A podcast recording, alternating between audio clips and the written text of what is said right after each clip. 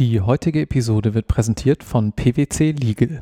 PwC Legal, das sind mehr als 250 AnwältInnen an 18 deutschen Standorten und weltweit sogar über 3500 Rechtsanwältinnen in mehr als 100 Ländern. Bei ihrer Arbeit in den verschiedensten Rechtsgebieten setzt PwC Legal bereits seit Jahren auf den Einsatz von neuesten Technologien, zum Beispiel durch Kooperationen mit Tech-Startups oder die Entwicklung von eigenen Tools und Anwendungen. Aktuell sucht PwC Legal Verstärkung, egal ob Praktikum, Werkstudententätigkeit, juristische Mitarbeit, Anwalts- und Wahlstation oder Festeinstieg. Falls ihr Lust auf einen innovativen Workspirit mit ganz viel Teamwork, Flexibilität und internationalen Möglichkeiten habt, schaut auch einfach mal auf legal.pwc.de vorbei. Den Link hierzu findet ihr auch in den Show Notes. Vielen Dank für die Unterstützung der heutigen Folge von Irgendwas mit Recht an PwC Legal. Und nun viel Spaß!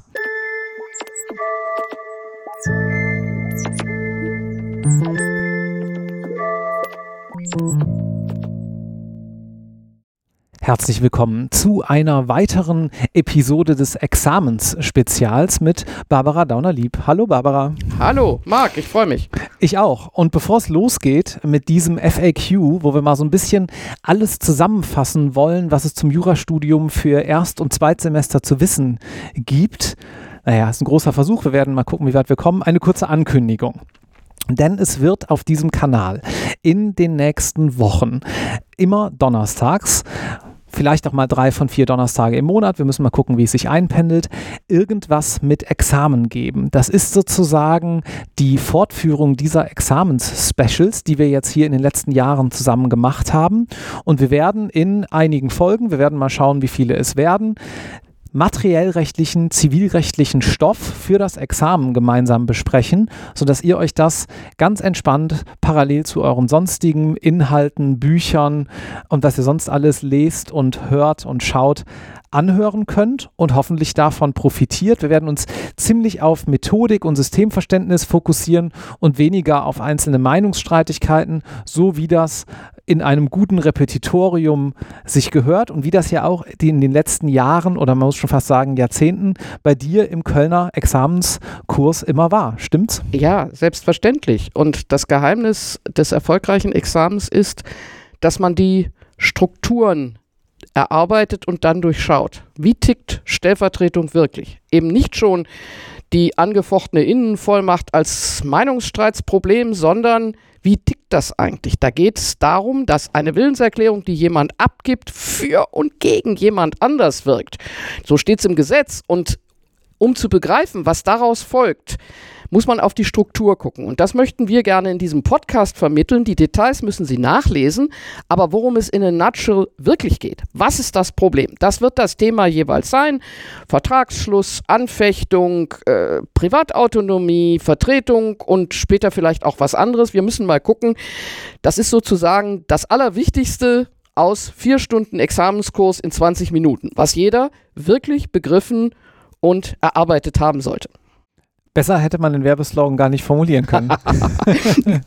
so, jetzt ein Überblick und ein paar frequently asked questions, häufig gestellte Fragen zum Jurastudium. Wir fangen mal an vor dem Jurastudium. Wenn ihr das hier hört und ihr überlegt, ist das Jurastudium das Richtige für euch oder ihr habt vielleicht gerade begonnen und stellt euch noch immer dieselbe Frage, dann fangen wir mal ganz basic an. Braucht man für das Jurastudium eigentlich noch ein Latinum? Nein. Das hat man mir nämlich früher erzählt und dann war ich ganz enttäuscht, dass es nur vier oder fünf Begriffe gibt, die man eigentlich so in den ersten Semestern dann mal lernen muss. Nachher werden es ein paar mehr, aber nein, man braucht kein Latinum. Nein, man braucht kein Latinum mehr. Man braucht nicht einmal mehr für die Promotion ein Latinum, jedenfalls in den meisten Fakultäten nicht. Das ist schade. Ich habe noch das große Latinum. Eine Digestenexegese, also eine echte Befassung mit den wirklich sehr grundlegenden römisch-rechtlichen Texten auf Latein mit Übersetzung. Das können Sie dann natürlich nicht machen ohne Latein. Sie werden den einen oder anderen lateinischen Ausdruck immer wieder hören, weil die Professoren den noch gebrauchen und damit kann man so ein bisschen spielen. Aber nein, man braucht es nicht mehr. Wie gesagt, es ist schade, aber heute weiß man natürlich, dass die Wahl von Latein sehr viel Zeit kostet und zu Lasten anderer Fächer, moderner Sprachen geht. Also das hat man bei uns inzwischen abgeschafft. Was sagen meine Schulnoten über meine Eignung für das Jurastudium aus? Da muss man differenzieren. Rein statistisch gibt es eine gewisse Korrelation zwischen Schulnoten und Erfolg im Jurastudium.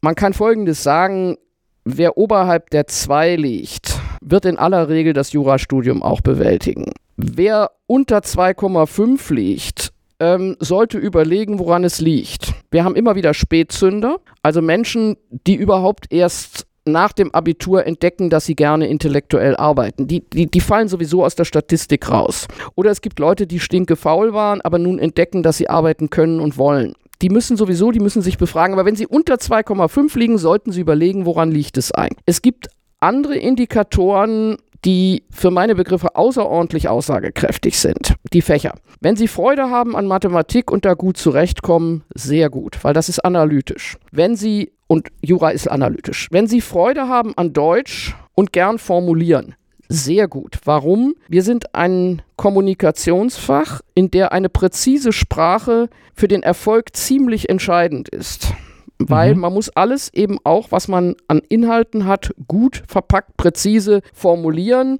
und eigentlich, wenn Sie sehr ungern Deutsch machen, sollten Sie überlegen, woran liegt das. Mhm. Äh, Latein ist, wenn Sie es gemacht haben, sehr aussagekräftig, weil das detaillierte Hineingehen und präzise Hineinhorchen in Texten ist eine sehr ähnliche Tätigkeit. Wenn Sie das gut können, werden Sie im Zweifel mit Jura keine Schwierigkeiten haben. Und dann gibt es noch etwas, Geschichte, Politik, Wirtschaft. Da brauchen Sie keine Note haben, aber wenn Sie das sagen, das interessiert mich überhaupt nicht, dann sollten Sie überlegen, warum studiere ich Jura weil das ja letztlich auch damit zusammenhängt, äh, was der Jurist später im Leben mal so an Wirkungsfeldern gegebenenfalls hat. Das ist der springende Punkt.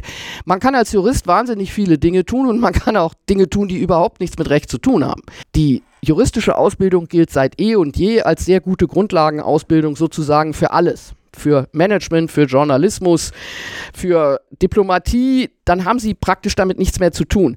Aber für die normalen juristischen, man nennt das die reglementierten juristischen Berufe, Richter, Staatsanwalt, Anwalt, Verwaltungsbeamter, dafür brauchen sie eben schon diese Analyte, Analysefähigkeit, diese Sprachfähigkeit, die Freude an Konflikten und eben auch einen Sinn für Politik, Wirtschaft und alles, was damit zusammenhängt. Strafrecht, was viele so interessant finden, also Sie sehen ganz viel Bilsberg oder ähnliches, das macht so fünf bis sechs Prozent der Tätigkeitsfelder aus. Das ist eigentlich die Ausnahme und man sollte nicht Jura studieren, weil man gerne Krimis sieht. Ganz kurz, ist der NC denn wirklich so hoch, wie man manchmal hört? Nee, der ist nicht mehr so hoch. Ich kann das nicht so ganz genau sagen, aber eigentlich äh, ist, ist der nicht so hoch und es gibt dann ja noch Faktoren, die mit berücksichtigt werden. Also am NC scheitert man normalerweise nicht. Ich hatte das mal im Vorfeld so ein bisschen nachgeschaut. In Köln hatten wir zuletzt mal vor einem Jahr, die Daten waren ein kleines bisschen älter, 1,8. Ja. Es gibt dann hier und da mal 1,6, beispielsweise in Münster, weil das vielleicht mal eine besonders beliebt war in dem Jahr. Aber es gibt auch sehr viele Fakultäten, wo es gar keinen NC auf Jura ja, gibt. Ja, und dann gibt es Wartefristen. Ja. Und äh, ich glaube nicht, dass es daran scheitert. Aber immerhin, ich möchte nochmal festhalten, wenn Sie unter zwei liegen im Abi, dann sollten Sie einfach überlegen, warum ist das so? Jura ist jedenfalls nicht leicht. Hm. Das ist so ein weit verbreitetes Missverständnis, vor allen Dingen noch einer der älteren Generation. Ja, wenn ich nicht weiß, was ich machen soll, studiere ich Jura. Da würde ich sagen, das ist verhältnismäßig gefährlich, weil man im juristischen Studium schon ganz bestimmte Fähigkeiten braucht und weil das juristische Studium auch Durststrecken hat, die man ohne Begabung und Begeisterung nicht so ganz leicht meistert. Wie sehen denn dafür umgekehrt die Jobchancen im Anschluss aus? Also im Moment sehen sie glänzend aus. Im Moment rauscht zwar immer noch das Narrativ durch die Blätter, es gebe zu viel Juristen, aber alle suchen. Die Justiz sucht, die Verwaltung sucht, die Anwälte suchen sowieso. Das heißt im Moment, und das wird meines Erachtens in vielen Bereichen eher noch besser. Warum? Weil es jetzt im Zuge der Nachhaltigkeitsdebatte eine ganze Menge von neuen Aufgaben gibt. Äh, Regulierungsüberwachung, Berichtspflichten, alles Mögliche, Compliance. Dafür brauchen Sie bisher überwiegend Juristen. Und wie gesagt, die Wirtschaftsprüfer, die Anwälte, sie alle suchen natürlich Leute, die nicht unbedingt ganz tolle Noten haben, das ist schon vorbei die Zeit, aber die, äh, die, die die gut sind, die analytisch sind, die man beruflich einsetzen kann. Aber ich würde im Moment sagen, jemand, der sein Studium mit Erfolg mit Freude und mittlerem Erfolg bewältigt hat und vor allen Dingen vielleicht noch Englisch kann, das würde ich Mhm. immer sagen, als Zusatzqualifikation, vielleicht sich noch ein bisschen für IT interessiert, braucht sich überhaupt keine Sorgen machen, der wird ein breites Befält- Befe- Betätigungsfeld finden. Gut, sind die Grundlagen erstmal geklärt. Jetzt gehen wir hinein ins Studium und nehmen so ein kleines bisschen den Blick eines jüngeren Semesters auf alles, was kommt ein. Erstmal so ein paar allgemeine Fragen. Habe ich in den Semesterferien denn eigentlich frei? Nein, Warum nicht? weil das keine Ferien sind. Die heißen auch nicht Semesterferien, sondern die heißen vorlesungsfreie Zeit. Mhm. Also die Zeit der Ferien, so wie mein Großvater studiert hatte, der sagte immer ein Semester fürs Chor, ein Semester fürs Mädchen und zwei Semester für einen Repetitor und im Übrigen noch ein bisschen Reisen, das ist natürlich längst vorbei. ja, äh, das früher gab es auch Leute, die sagen, wir sind nie in die Universität gegangen, wir sind zum Repetitor gegangen, dann ins Examen, aber das ist, das ist längst Ja. vorbei. Also was passiert in den Semesterferien? Sie haben Pflichtpraktika, sie haben häufig noch Lust, über die Pflichtpraktika hinaus andere Praktika zu machen. Sie haben Hausarbeiten, die verteilt sind über das Studium und sie sollten, das ist immer ein bisschen schwer zu vermitteln, die Semesterferien schon dazu verwenden, sich auch ein bisschen nochmal mit dem Stoff zu befassen, den sie hinter sich haben oder vor sich haben, damit das ordentlich sitzt. Also, jeder Student hat trotzdem noch viel Zeit. Sie können immer sagen, sechs bis sieben Wochen im Jahr, aber, aber eben nicht zweimal drei Monate. Mhm. Und Sie können natürlich, wenn Sie im Praktikum sind, auch nach 17 Uhr äh, was anderes machen. Sie können noch eine Sprache lernen. Sie können sowieso Semester ins Ausland gehen oder auch zwei. Aber weniger arbeiten als in einem qualifizierten Ausbildungsberuf müssen Sie als Student nicht, dürfen Sie als Student nicht. Und ich habe heute schon wieder im Examenskurs äh, gesagt, gucken Sie, wenn Sie keine Lust mehr haben, Freitagnachmittag um drei, was ich gut verstehe, heißt das im Grunde, man muss der Samstagvormittag her, Ja. eins von beiden. Also drunter geht es nicht. Wenn Sie aber regelmäßig arbeiten und sagen, ich lasse dann in den Semesterferien nicht erstmal drei Wochen völlig ungenutzt vergehen, dann kommen Sie ganz gut zurecht. Was kostet ein Jurastudium? Aus der Perspektive der Hochschule oder aus, der Perspektive des Studierenden und seiner Eltern? Letzteres. Letzteres. Also, es ist eins der nicht so teuren Studien. Sie brauchen eine Unterkunft, wenn Sie nicht bei Hotel Papa und Mama wohnen. Sie brauchen die Kosten, Semesterticket, hinfahren, Mittagessen, was da alles anfällt, also die normalen Lebenskosten. Wenn Sie das in einer anderen Stadt machen, müssen Sie rechnen. Da gibt es teurere Städte und weniger teurere Städte. München gilt als extrem teuer. So, Semesterbetrag und, Genau, und das Ticket ist- und sowas sind so 400, 500 Euro ja, pro Semester. hält sich ne? aber alles in Grenzen. Wir haben ja keine Studiengebühren. Sie brauchen, ich meine, immer ein paar Bücher, weil nicht alles heute über den Rechner zu kriegen ist. Da ist vieles zu kriegen, aber ein bisschen was brauchen Sie. Sie brauchen Papier und dann müssen Sie überlegen, wie Sie leben. Viele Studierenden sagen mir, ich muss arbeiten und dann sage ich immer, wie ist Ihr Lebensstandard? Das hat sich auch geändert, Marc. Also, äh, so wie wir studiert haben, dass wir Samstagabend aus dem Institut zum Griechen gegangen, uns jeweils ein Menü geteilt haben, um Sonntagmorgen wieder im Lehrstuhl weiterzuarbeiten, die Zeiten sind vorbei. Also heute geht man in den Fitnessclub, äh, das gehört dazu. Äh, äh, heute trifft man sich. Ähm, ich sage nicht, dass das unangemessene Ansprüche sind, aber die Kosten des Jurastudiums sind im Grunde Lebenshaltungskosten plus Bücher. Und es kommt dann ein Semesterticket und dann kommt hinzu, wenn Sie Praktikum machen, es gibt bezahlte Praktika, wo Sie ein bisschen Geld verdienen, aber die guten Praktika, dafür kriegen Sie häufig nichts. Und wenn das im Ausland ist oder so, dann müssen Sie überlegen, wie Sie das finanzieren.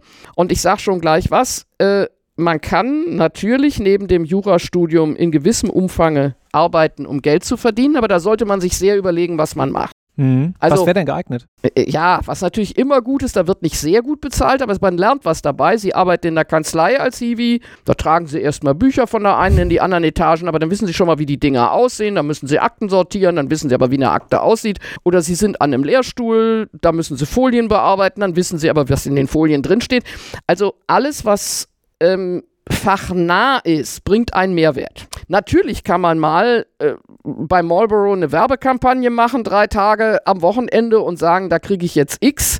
Man muss nur immer überlegen, sie haben im Grunde keine Zeit zu verschenken. Und Zeit ist, das ist die wichtigste Botschaft, die wichtigste Ressource für ihr gesamtes Studium. Das ist nachher im Berufsleben sowieso die wichtigste Ressource. Mhm. Aber auch in ihrem Studium sollten sie mit Zeit geizen und gucken, wofür. Es sollte entweder richtig Spaß machen oder wirklich was fürs Studium bringen. Was hat es wieder allgemeine Perspektive, wir gehen so ein paar Themen durch, mit den Schlüsselqualifikationen im Studium auf sich? Ich habe eben schon gesagt, der Jurist muss kommunizieren. Das wird häufig vergessen.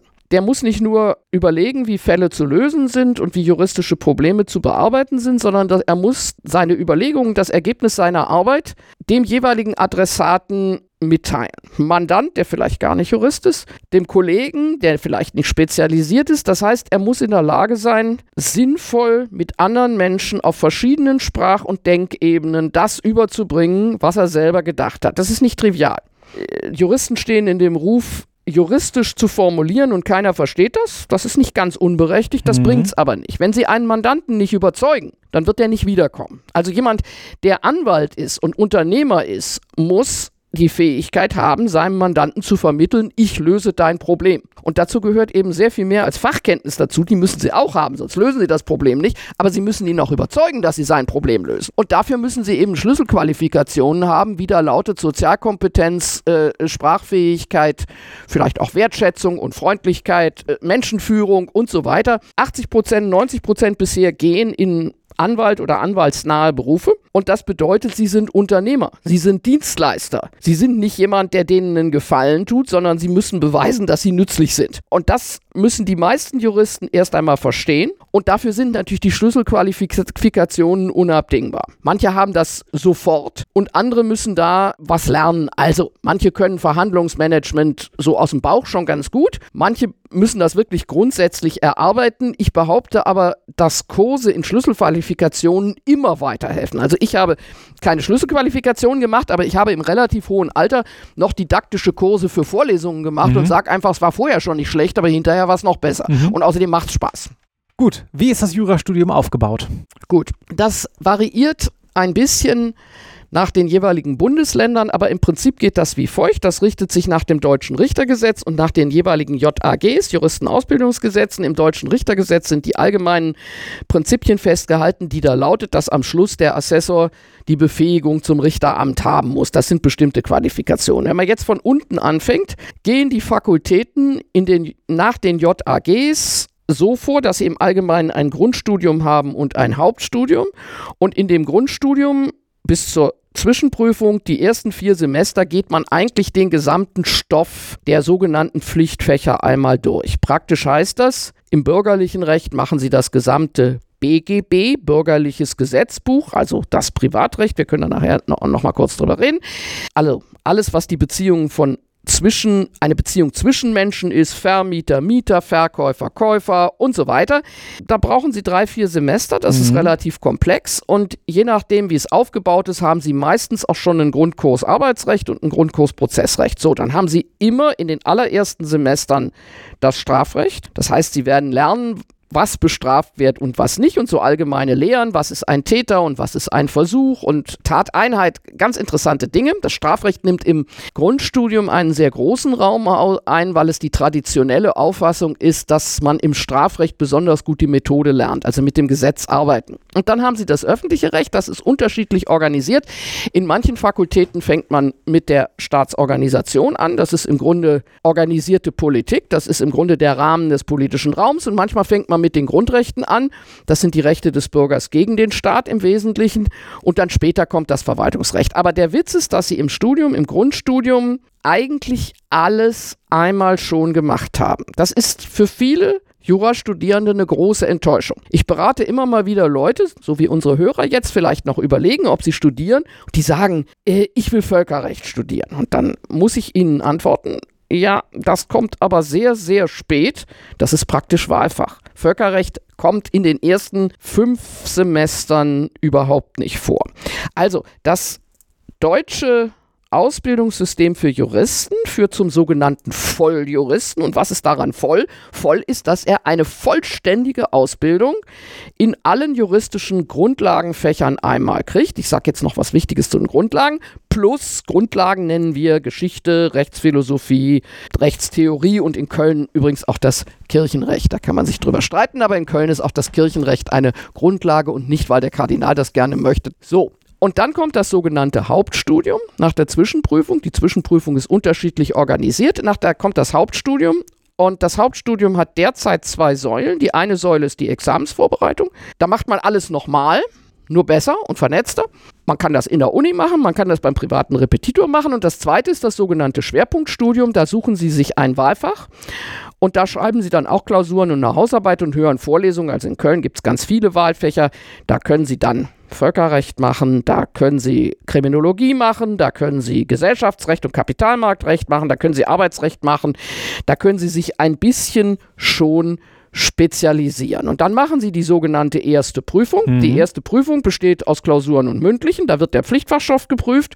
Und in der Uni gibt es eine Note für das Wahlfach. Und dann haben Sie die erste Etappe geschafft. Und dann kommt der Referendarzeit, die Referendarzeit. Aber so weit sind Sie ja noch nicht. Wir sind ja erstmal nur beim Studium. Aber nochmal kurz zusammengefasst, wir haben zwei Staatsexamen und nach dem zweiten ist man Volljurist, nicht nach dem ersten, ja. logischerweise. Ähm, das ist jetzt wichtig, wenn Sie in die reglementierten juristischen Berufe möchten, Richter, Staatsanwalt, Notar, Beamter, ein bestimmter Verwaltungsbeamter, müssen Sie diese Befähigung zum Richteramt haben, die das zweite Staatsexamen erst vermittelt. Das heißt, wir haben nach dem ersten Examen noch eine sehr lange Vorbereitungszeit in der man schon bezahlt wird. Nicht sehr gut, aber man wird bezahlt. Heute. Früher war das anders mal.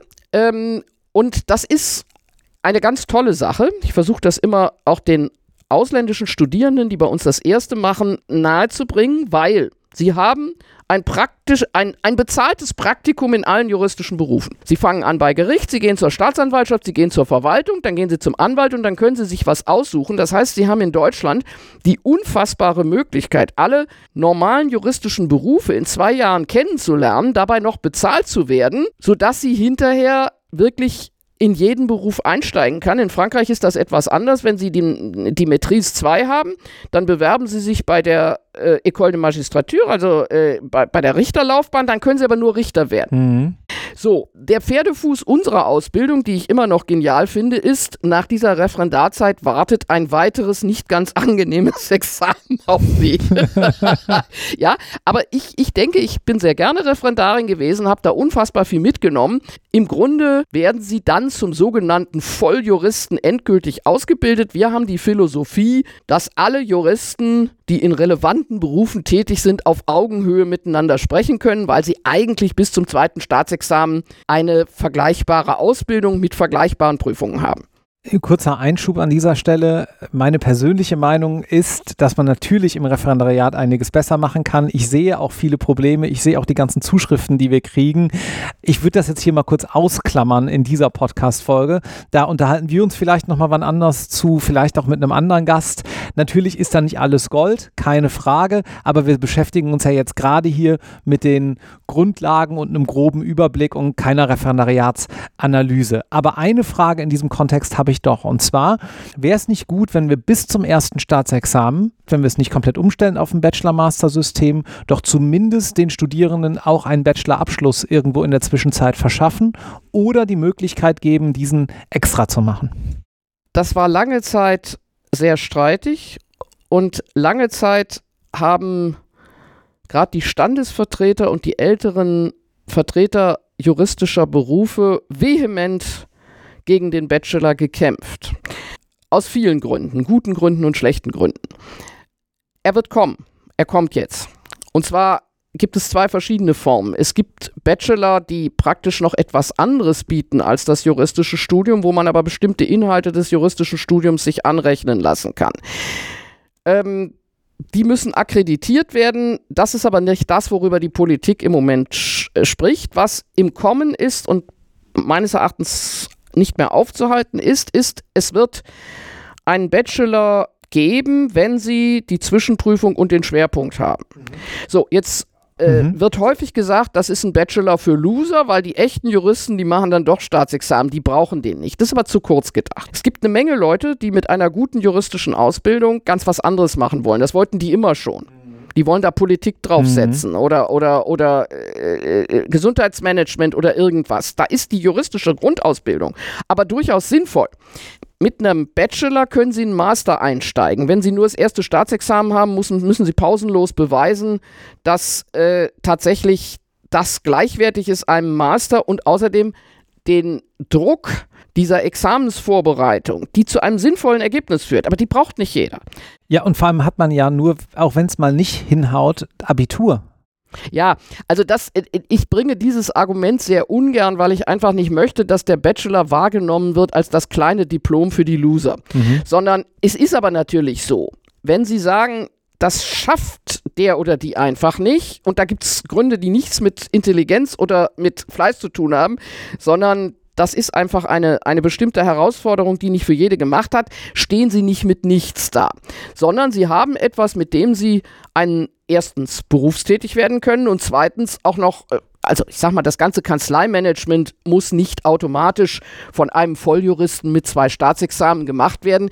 Die Justiz fängt interessanterweise an, Wirtschaftsrechts-Bachelor einzustellen für den IT-Bereich, für die Verwaltung, weil die sagen, da brauche ich keinen Richter für. Ja. Natürlich wird das weniger bezahlt. Also, der Volljurist mit halbwegs akzeptablen Noten kann recht nette Eingangsgehälter erzielen. Wir werden jetzt keine Zahlen nennen. Das wird der Bachelor oder Master nicht so bekommen, aber die Lebenswege sind unterschiedlich. Ja, also insofern, ja, es wird einen Bachelor geben und dann gibt es Varianten. Es funktioniert übrigens in der Bucerius Law School schon jetzt, es funktioniert in der EBS schon jetzt, es funktioniert in Mannheim schon jetzt. Ähm, also ich bin der Meinung, dass es nicht mehr aufzuhalten. Mhm. Wo wir gerade über Geld sprechen, schauen wir uns noch mal ein kleines bisschen jetzt vertiefter das Grund- und das Hauptstudium an. Und äh, zwar sage ich dennoch Geld, weil meine Frage dahin führt, gibt es eigentlich gute und schlechte Motivationen für ein Jurastudium und sieht man vielleicht den Unterschied dann auch im Grund- bzw. Hauptstudium, warum da jemand Jura studiert und warum er oder sie sich vielleicht auch schwerer oder leichter tut? Also die Motivation ist entscheidend dafür, dass man dieses lange Studium vernünftig durchhält. Also man muss schon einen Motor haben und der beste Motor ist, das interessiert mich und das macht mir Freude. Man muss allerdings sagen, ich sage jetzt etwas nicht ganz Ungefährliches, ähm, dass das beim Jurastudium so ist, dass das Studium vielleicht weniger amüsant ist als das, was man nachher damit machen kann.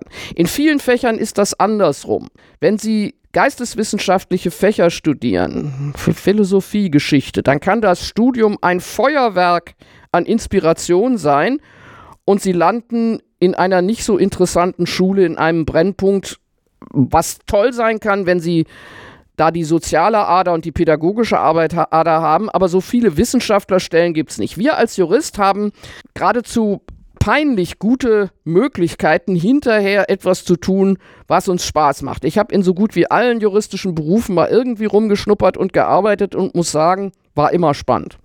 Ja, es war nicht alles gut, aber es war immer spannend. Mhm. Anwalt ist spannend, äh, Syndikus ist mega spannend, Richter ist spannend. Also der Jurist bekommt je mehr Freude, je länger er und je, je länger er dran ist und vor allen Dingen je mehr er kann.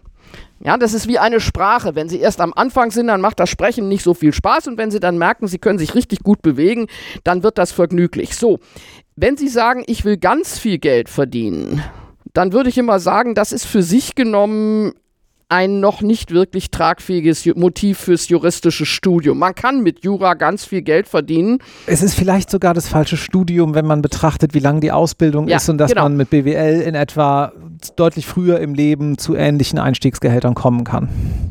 Wenn es einem nur darum geht. Ja, nur, Ja, aber es ist vielleicht auch nicht die beste Motivation. ja, da muss man auch wieder sagen, historisch verändern sich die Dinge. Also lange Zeit gab es wirklich viele, die aus guten Gründen sagen, ich will auch richtig gut verdienen und da den großen Ehrgeiz hatten. Und es gibt die natürlich auch heute noch. Im Moment ist es eher so ein bisschen so, dass die Arbeitgeber sagen, boah, das Gehalt alleine, dafür kriege ich die Leute nicht. Ja, man muss was dazu, man muss eine Position bieten, in der man was dazulernen kann. Man muss eine Position bieten, in der eine gewisse Work-Life-Balance da ist. Ich behaupte mal, das hängt auch damit zusammen, dass es natürlich uns im Moment relativ gut geht und nicht ganz wenige Leute schon ein bisschen was erben oder schon ein halbes Haus mitkriegen. Das war in der Generation meiner Eltern, in meiner Generation noch ein bisschen anders. Also ich würde immer sagen, äh, man soll Geld nicht unterschätzen, aber um Geld zu verdienen, Jura zu studieren, das alleine wird sie nicht dahin tragen. Gut, für Studienbeginner, wenn man dann im Jurastudium drin ist, wie muss man sich eine Klausur in Jura vorstellen?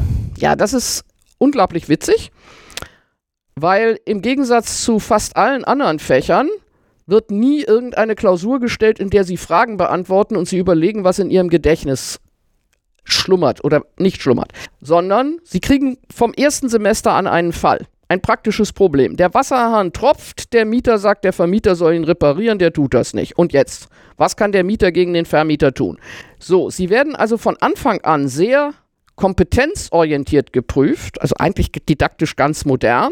Sie müssen lernen, Fälle zu lösen und ihr Wissen in der Lösung praktischer Fälle zur Anwendung zu bringen. Das ist natürlich viel schwieriger, als irgendwelche Definitionen auswendig zu lernen und die dann entweder aus dem Gedächtnis oder aus dem Handy zu holen in der Klausur, sondern sie müssen dokumentieren, dass sie das verstanden haben, was sie da gelernt haben. Und insofern, und zwar mit dem Gesetz, das heißt, es ist schwerer, es ist aber auch mehr eine Anforderung an ihre Intelligenz, weil sie relativ schnell merken werden, wenn sie mit dem Gesetz arbeiten, brauchen sie gar nicht so schrecklich viel wissen, weil in dem Gesetz im Grunde die Antworten, wenn sie wissen, wie sie mit dem Gesetz umgehen, die Antworten meist schon angelegt sind. Also juristische Klausuren sind etwa für ausländische Studierende die Hölle weil man ja auch das in einer bestimmten Sprache macht, nämlich im Gutachtenstil. Ja, da, die Sprache und die Struktur, die muss man lernen, die kann man auch lernen, aber wenn Sie, ich habe sehr viel französische Studierende, wenn Sie gewohnt sind, mitzuschreiben, was der Lehrer sagt und das in irgendeiner vorgegebenen Form wieder von sich zu geben,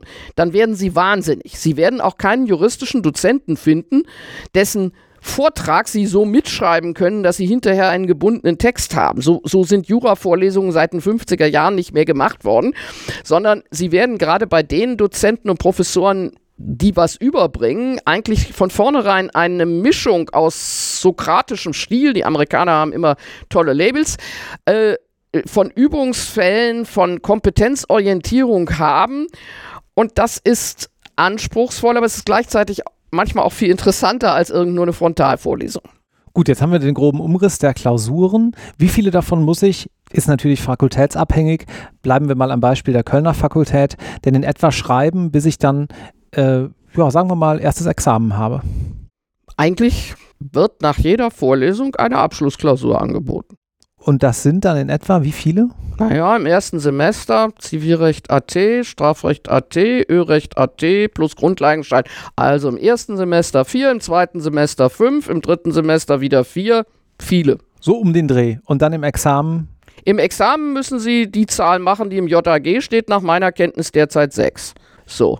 Das klingt wahnsinnig viel. Das ist auch anspruchsvoll, aber es hat auch Vorteile es hängt nicht an der einen Performance, sondern Sie müssen das statistische Mittel ordentlich hinkriegen. Sie können sich auch mal leisten, dass irgendwas daneben war.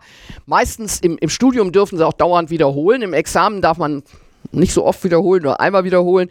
Aber ehrlich gesagt, Sie gewöhnen sich dran und das entspricht auch dem juristischen Berufsalltag. Sie müssen einfach täglich delivern. Wenn Ihr Chef sagt, da ist die Akte und bitte bringen Sie mir in zwei Stunden eine Stellungnahme, dann müssen Sie in zwei Stunden genau in der Minutenzahl sagen, was sie dazu zu sagen. Mein erster Chef, äh, kein Jurist, sondern ein Kaufmann, sagte, jetzt passen Sie mal auf, Frau Dr. Dauner, ich lese nichts über drei Seiten und höre nicht länger zu als anderthalb Minuten. Stellen Sie sich drauf ein.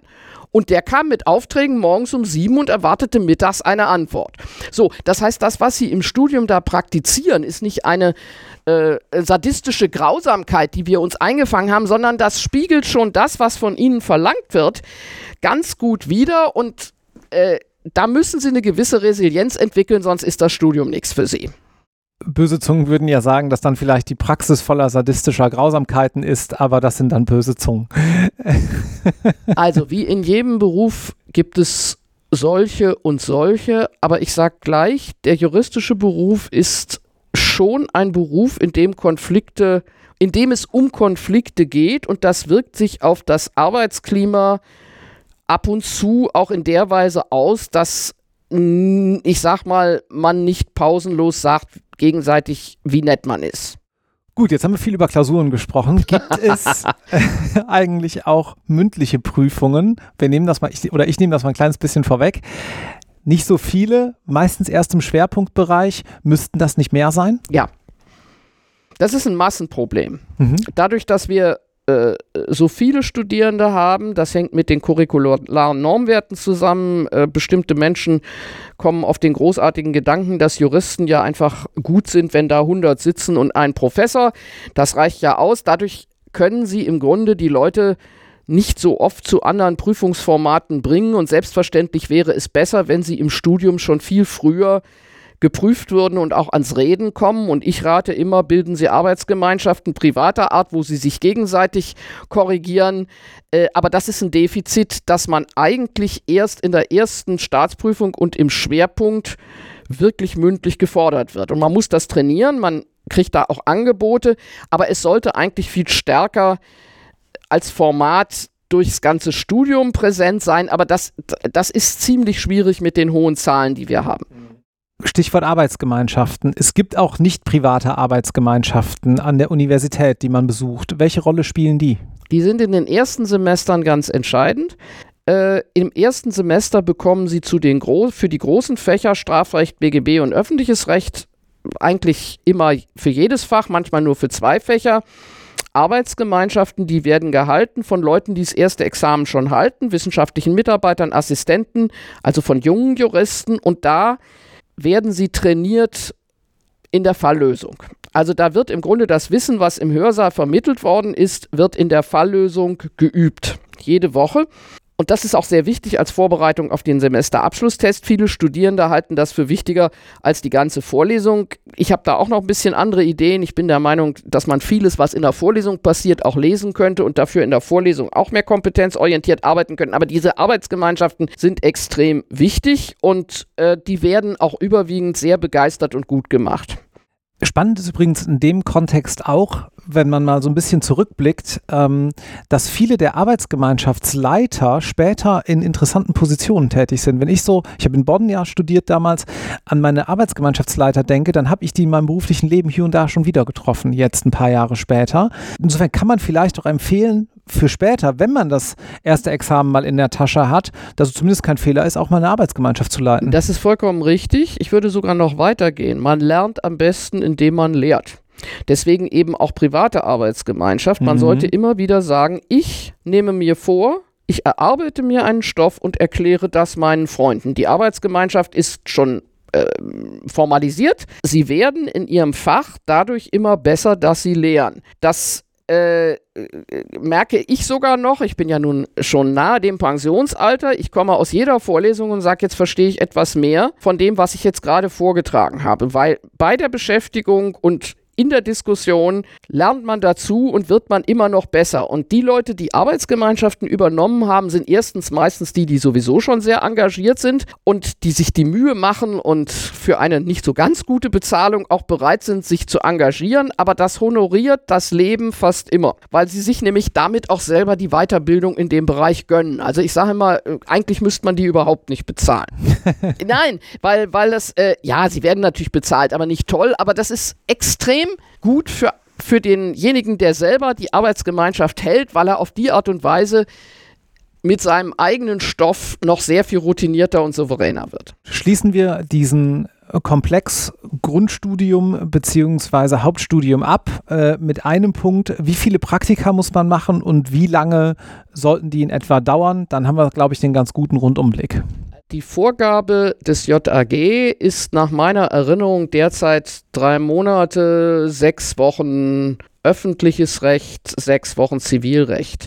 Wichtig ist, dass man überlegt, wo mache ich das und geben sich die Praktikumsgeber ein bisschen Mühe. Mhm. Also, man kann natürlich sagen, mein Vater, meine Mutter, die kennen einen Anwalt. Da werde ich sechs Wochen formal irgendwo hingesetzt, darf mal irgendwas markern, vielleicht noch die Katze füttern, die da rumläuft und im Übrigen, gut, da kommt nichts bei raus. in der öffentlichen, im öffentlichen Bereich gibt es halt unterschiedliche Stellen und da sollte man sich sehr gut informieren. Ich weiß jetzt zum Beispiel, dass im Rechtsamt der Stadt Köln eine wunderbare Praktikumsausbildung ist. Warum? Da ist jemand, der sich sehr viel Mühe gibt, ein Doktorand von mir, der äh, sich ein bisschen überlegt hat, was soll ein Praktikant alles gesehen haben, was soll er mal gemacht haben. Also der hat richtig ein strukturiertes Programm, große Klasse. Und so sollte man sich ein bisschen informieren. Das ist aber nur ein Teil der Geschichte.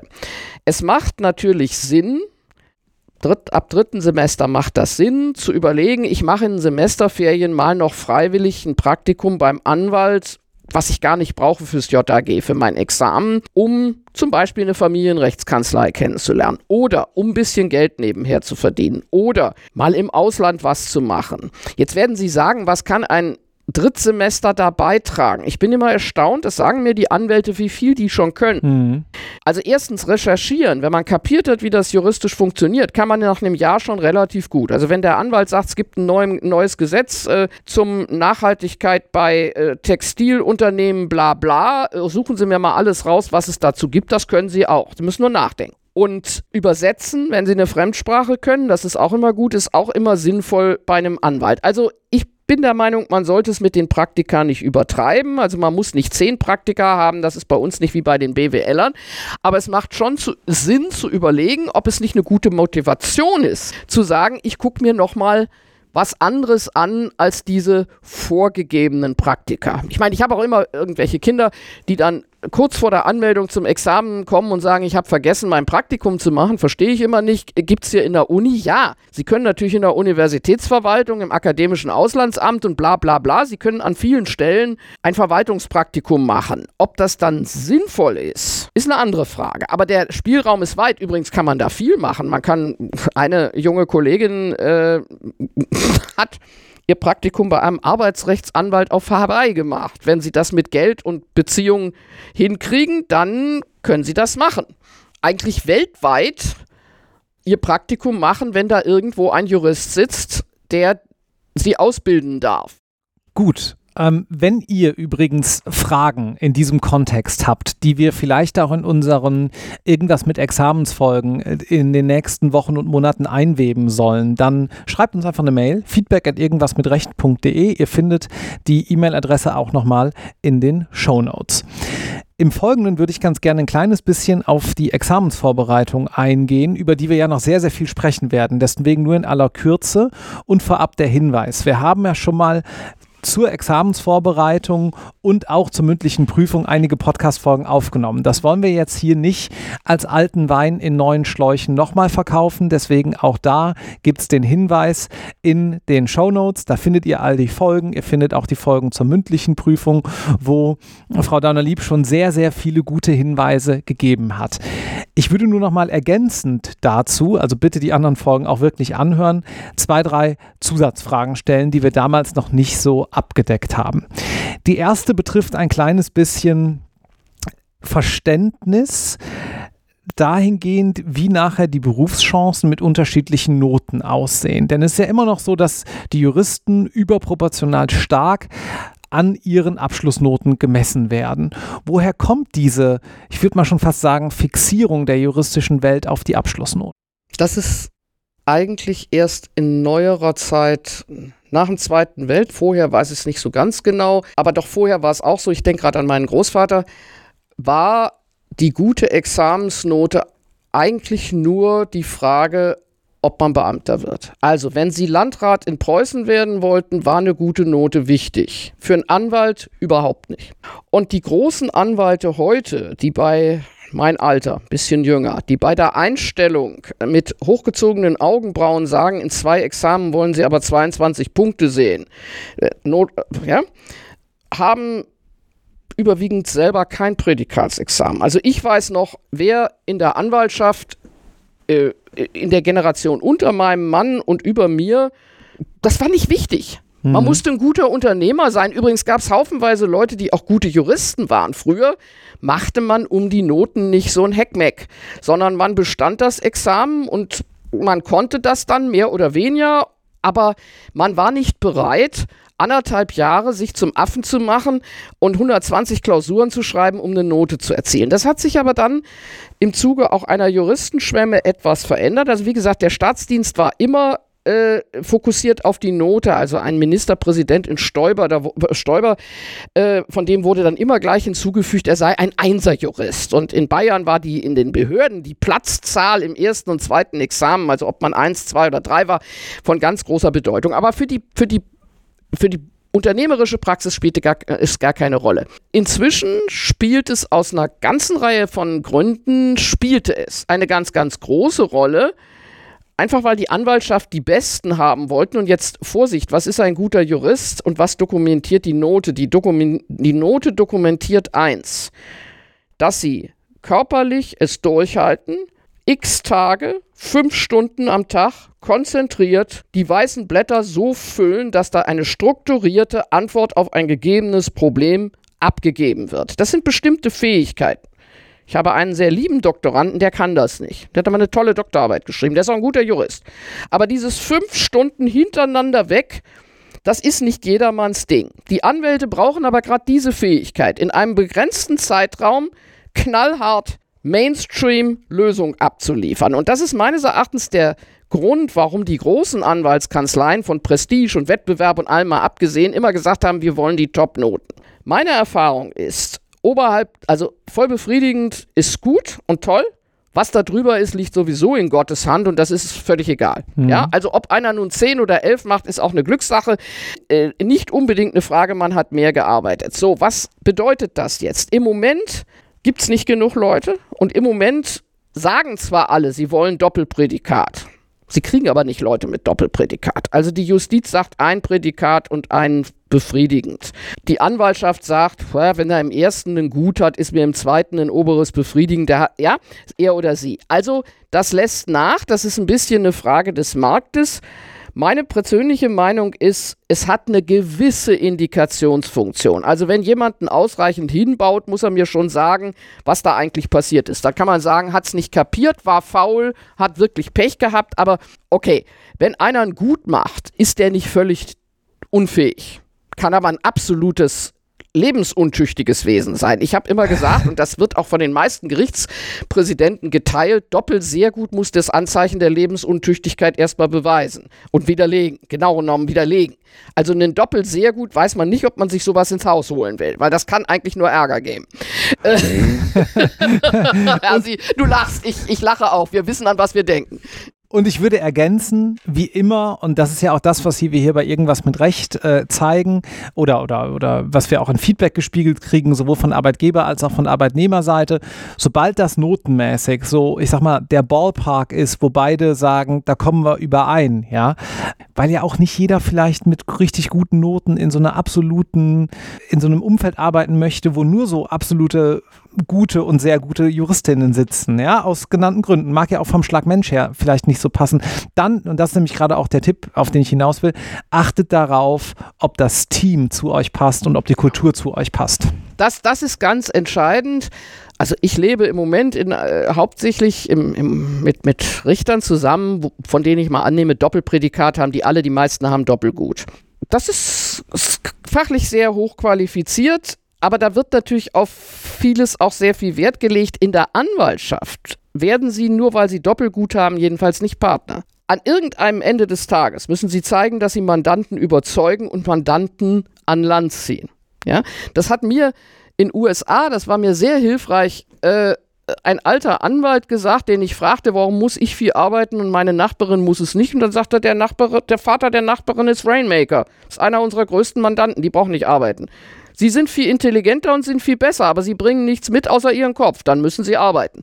Also, Partner wird man nicht nur, weil man gute Noten hat. Da sind dann plötzlich ganz andere Qualitäten, eben Soft Skills und die Fähigkeit zur Akquisition erforderlich. Das wird uns im Studium meistens nicht gesagt, dass in einer eine Kanzlei überlebt nur, wenn sie akquiriert, wenn sie Mandanten hat.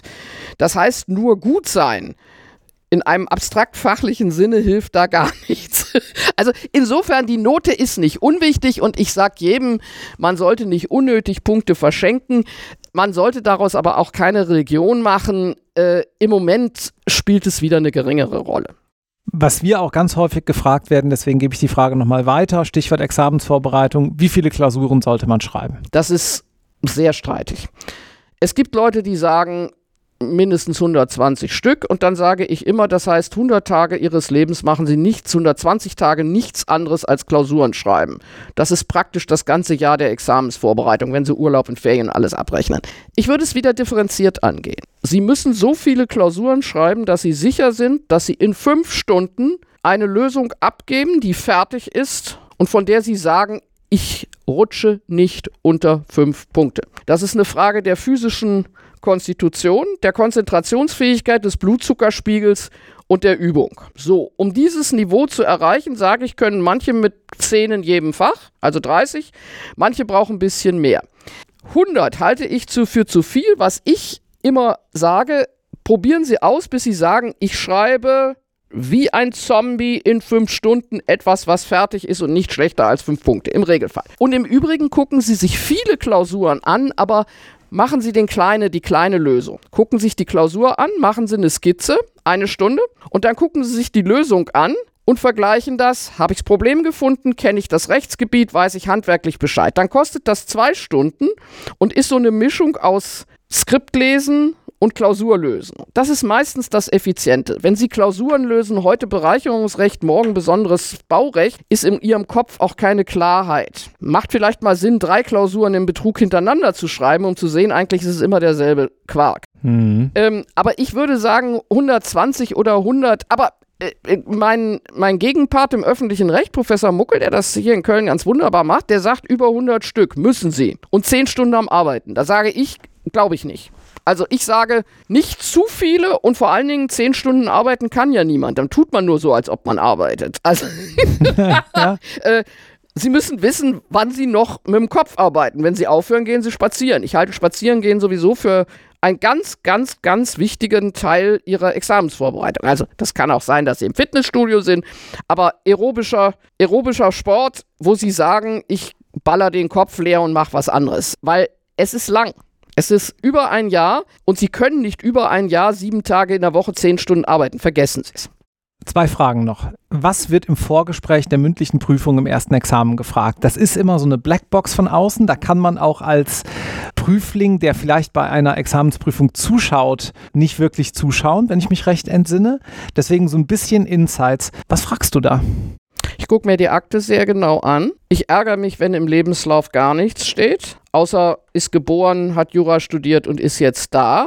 Ich muss immer fragen nach dem Gesundheitszustand. So irgendwie muss man nicht sagen, sind Sie gesund heute Morgen? Und dann frage ich eigentlich, was hat Ihnen im Studium Freude gemacht? Mhm. Äh, was wollen Sie mal werden? Wenn ich Anlass habe, frage ich, sagen Sie mal, Sie haben ganz gute Seminare. Warum ist Ihre Klausur in den Teich gegangen? Haben Sie, fühlen sich schlecht beurteilt? Also ich, ich habe auch schon mal gefragt, hier steht, Sie sind aktiv in einer Jugendpartei. Dann hat er gesagt, ich sage in welcher, sage ich Ihnen nicht. Dürfen Sie nicht fragen. Dann habe ich gesagt, darf ich nicht, tue ich aber trotzdem. Daraufhin sagte der FDP, ich sage ja, und wo ist das Problem? Ja, Sie sind CDU. Ich sage, glauben Sie im Ernst, Sie werden schlechter behandelt, weil Sie in der FDP bin von jemandem, der. Mich interessiert doch, dass Sie sich für den Staat und für die Gesellschaft engagieren. Also, um das Anekdotische zusammenzufassen. Sie wollen ja ein Bild bekommen von dem Menschen, den Sie prüfen, von seinem Potenzial, von seinen Stärken, von seiner juristischen Lebensleistung. Sie wollen ja verhindern, dass ein Momentaufnahmen, ein Momentfoto über sein Leben entscheidet. Sie müssen zum Beispiel, wenn Sie sehen, da ist irgendwas schiefgelaufen, habe ich schon gesagt, was haben Sie da eigentlich gemacht in dem Semester? Sie müssen mir nicht sagen, wenn Sie krank waren, aber dann sagt mhm. er, ich habe mhm. meine Oma gepflegt. Ich sage, respektabel. Aber das ist ja zum Beispiel, wenn jemand mit zehn Semestern oder elf Semestern kommt, wichtig. Also, man versucht ein Bild von dem Menschen zu bekommen und man kann davon ausgehen, dass so gut wie alle Prüfer das sehr wohlwollend machen. Nicht alle haben den richtigen Ton, weil man darin vielleicht auch ein bisschen geschult sein muss, aber eigentlich wollen wir wissen, was ist das für ein Mensch, mit dem wir uns gleich unterhalten. Ich bin immer ein bisschen traurig, wenn die Prüflinge das gar nicht nutzen. Ich frage immer, sagen Sie mal, haben Sie vielleicht noch eine Frage? Wir sind erst drei Minuten rum. Dann sagt er, gibt's ein Mittagessen? Sag ja, okay, wir machen eine Pause. Aber manchmal denke ich, man könnte ja auch fragen, äh, Sagen Sie mal, Sie sind Anwalt gewesen. Was haben Sie da gemacht? Also man könnte ja auch, das, rate ich eigentlich auch jedem Prüfling, der ein bisschen Mut hat zu sagen, überlegen Sie, ob Sie auch Gesprächsthemen haben, die Sie ansprechen wollen. Ob Sie vielleicht dem Vorsitzenden irgendwas zeigen wollen, was aus den Unterlagen nicht ersichtlich ist. Also der Prüfling tut gut daran, sich ernsthaft nicht als passives Opfer zu empfinden, sondern zu sagen, ich nehme die Gesprächsmöglichkeit wahr. Mhm. Häufig wird gefragt, was wollen Sie werden? Und dann traut sich jemand nicht zu sagen Richter, wenn er da eigentlich die Note nicht hat. Ich bin der Meinung, er sollte es sagen. Er sollte sagen, ich möchte eigentlich Richter werden. Ich weiß, meine Klausuren sind nicht so. E eventuell werde ich wiederholen. Oder ich werde im Referendardienst drauflegen. Und man darf auch, je nachdem, man darf auch sagen, ich wäre froh, wenn Sie mir eine Chance geben, das Prädikat zu erreichen, wenn es noch drin ist. Mhm. Wenn man natürlich vier im Schnitt hat, macht das keinen Sinn. Aber man muss sich wirklich damit beschäftigen, was möchte ich meinem Gesprächspartner vermitteln von mir und nicht sagen, oh, ich warte drauf, was der mich fragt. Ich glaube, dass das einer der Schlüssel ist der Vorbereitung auf die mündliche Prüfung. Ja, und überhaupt dieses ganze ähm, an der eigenen Kommunikation arbeiten, an dem eigenen Durchhaltevermögen arbeiten, an der eigenen Präsentation arbeiten, unterschätzen, glaube ich, viele Examenskandidatinnen und fokussieren sich zu stark, vorhin noch mit jemandem gesprochen, der gerade in einer ähnlichen Situation ist, zu stark nur auf das materielle und vielleicht prozessuale Wissen. Ja, das Wissen ist nicht unwichtig, aber erschreckend unwichtig. Natürlich, wenn Sie gar nichts wissen, kommt nichts. Aber es wird zum Beispiel ja nicht gefragt, dass Sie irgendetwas reproduzieren, sondern das JAG spricht von einem Rechtsgespräch. Das heißt, zwei Juristen wollen und sollen sich auf Augenhöhe über ein juristisches Thema unterhalten. Wir haben heute Morgen im Kurs die Frage diskutiert, was ist eigentlich Privatrecht? Das kann mal im, im, im Examen gefragt werden. Und dann braucht man nicht eine Definition, die man irgendwo gelesen hat, sondern dann geht es darum, dass Leute, die beide sich bemühen, versuchen miteinander darüber zu reden, was eigentlich Privatrecht ist. Und der Prüfer will dann eigentlich hören, dass der Kandidat oder die Kandidatin etwas entwickelt und nicht ihm irgendeine dämliche Definition an den Kopf knallt. Und dieses Rechtsgespräch, das lernt man natürlich nicht in den drei Monaten nach den Klausuren, sondern das Sprechen über das eigene Fach, offene Sprechen, das muss man vorher üben, das muss man praktizieren. Gut, letzte Frage. Wenn man das Examen gut oder vielleicht auch halbwegs gut bestanden hat, hat man ja die Möglichkeit zu promovieren. Sollte man das machen? Es kommt drauf an, weil es gibt verschiedene Gründe zu promovieren und es gibt verschiedene Wege zu promovieren und das Promovieren ist heute deutlich komplexer und schwieriger, als es vor 30 Jahren gewesen, was noch viel einfacher. Mein Großvater hat über eine Norm des allgemeinen preußischen Landrechts promoviert, 70 Seiten. Ist übrigens nicht dumm. Aber das wäre heute eine große Seminararbeit. Also das hat sich völlig verändert. So, wofür braucht man es? Wir fangen mal von hinten an. Hm. Es ist in Deutschland sehr wertvoll. Und wer Ihnen sagt, dass es das nicht ist, äh, schwindelt oder hat es nicht kapiert. Es ist nicht mehr so wertvoll, wenn Sie in einer Großkanzlei von Anfang an international arbeiten, weil sie dann auf Englisch sprechen. Amerikaner und Engländer mit dem deutschen Doktor sowieso nicht viel anfangen können. Die finden einen, äh, weiß ich nicht, LLM oder irgendwas äh, deutlich aufregender. Aber wenn Sie Mandanten haben bisher im deutschen Mittelstand, gucken Sie auf die Briefköpfe der Anwaltskanzleien, dann werden Sie sehen, die meisten haben den Doktor. Wenn Sie der Top-Steuerspezialist des Jahrhunderts sind, brauchen Sie das nicht. Aber warum sollten Sie es nicht haben? Also für mich war der Doktor die ganz große Freude. Also prinzipiell bin ich dafür. So, dann muss man sich überlegen, wann. Es gibt gute Gründe, es direkt nach dem ersten zu machen. Es gibt aber auch gute Gründe, es nach dem zweiten zu machen. Nach dem zweiten hat es einen großen Vorteil. Man hat bereits gelernt, schnell viel zu schreiben. Das heißt, man sitzt nicht vor den weißen Blättern und weiß nicht, wie es geht. Das kann man. Das kann man hinterher. Das zweite ist, dass ich habe eine ganze Reihe von Praktiker, Doktoranden, sie häufig als Praktiker schon eine klare Vorstellung haben. Das ist ein Problem und das Problem kann man in einem Jahr ganz gut bearbeiten. Nachteil, meistens müssen sie dann schon arbeiten und das ist immer nebenher schwierig. So, das dritte, es gibt immer weniger Professoren, die Doktorarbeiten betreuen, das ist jetzt ein anderes Thema. Und sie müssen jemanden finden, mit dem sie darüber reden können, was sie damit wollen. Wenn sie promovieren, weil sie Professor werden wollen, die Ausnahme, brauchen sie ein anderes Thema als wenn Sie sagen, ich möchte als Anwalt den Titel haben. Das heißt nicht, dass Sie als Anwalt eine schlechte Arbeit schreiben, aber Sie werden eine kleinere Arbeit schreiben mit einem überschaubareren, praxisbezogeneren Thema. Wenn Sie Professor werden wollen, müssen Sie heute ein Thema haben, was komplexer ist, was vielleicht in die Grundlagen geht, vielleicht einen Paradigmenwechsel. Sie werden, wenn Sie Prozess, Professor werden wollen, auch selten in einem Jahr was abgeben können, weil das andere, sie, sie müssen dann andere Themen wählen. Ich sage immer, sie müssen im Grunde eine Doktorarbeit schreiben, die für eine Juniorprofessur reicht. Das ist eine andere Doktorarbeit als ein schönes Cum laude eines Anwalts, der sich zu irgendeiner Vorschrift des Baurechts sehr solide, sehr weiterführend, aber ich sag mal nicht genial äußert. Und all diese Reflexionen ähm, dazu brauchen sie jemanden, mit dem sie drüber sich unterhalten können. Die müssen halt im Umfeld gucken, was habe ich für Kollegen an der Uni. Wir beraten sowas manchmal auch in der Graduiertenschule.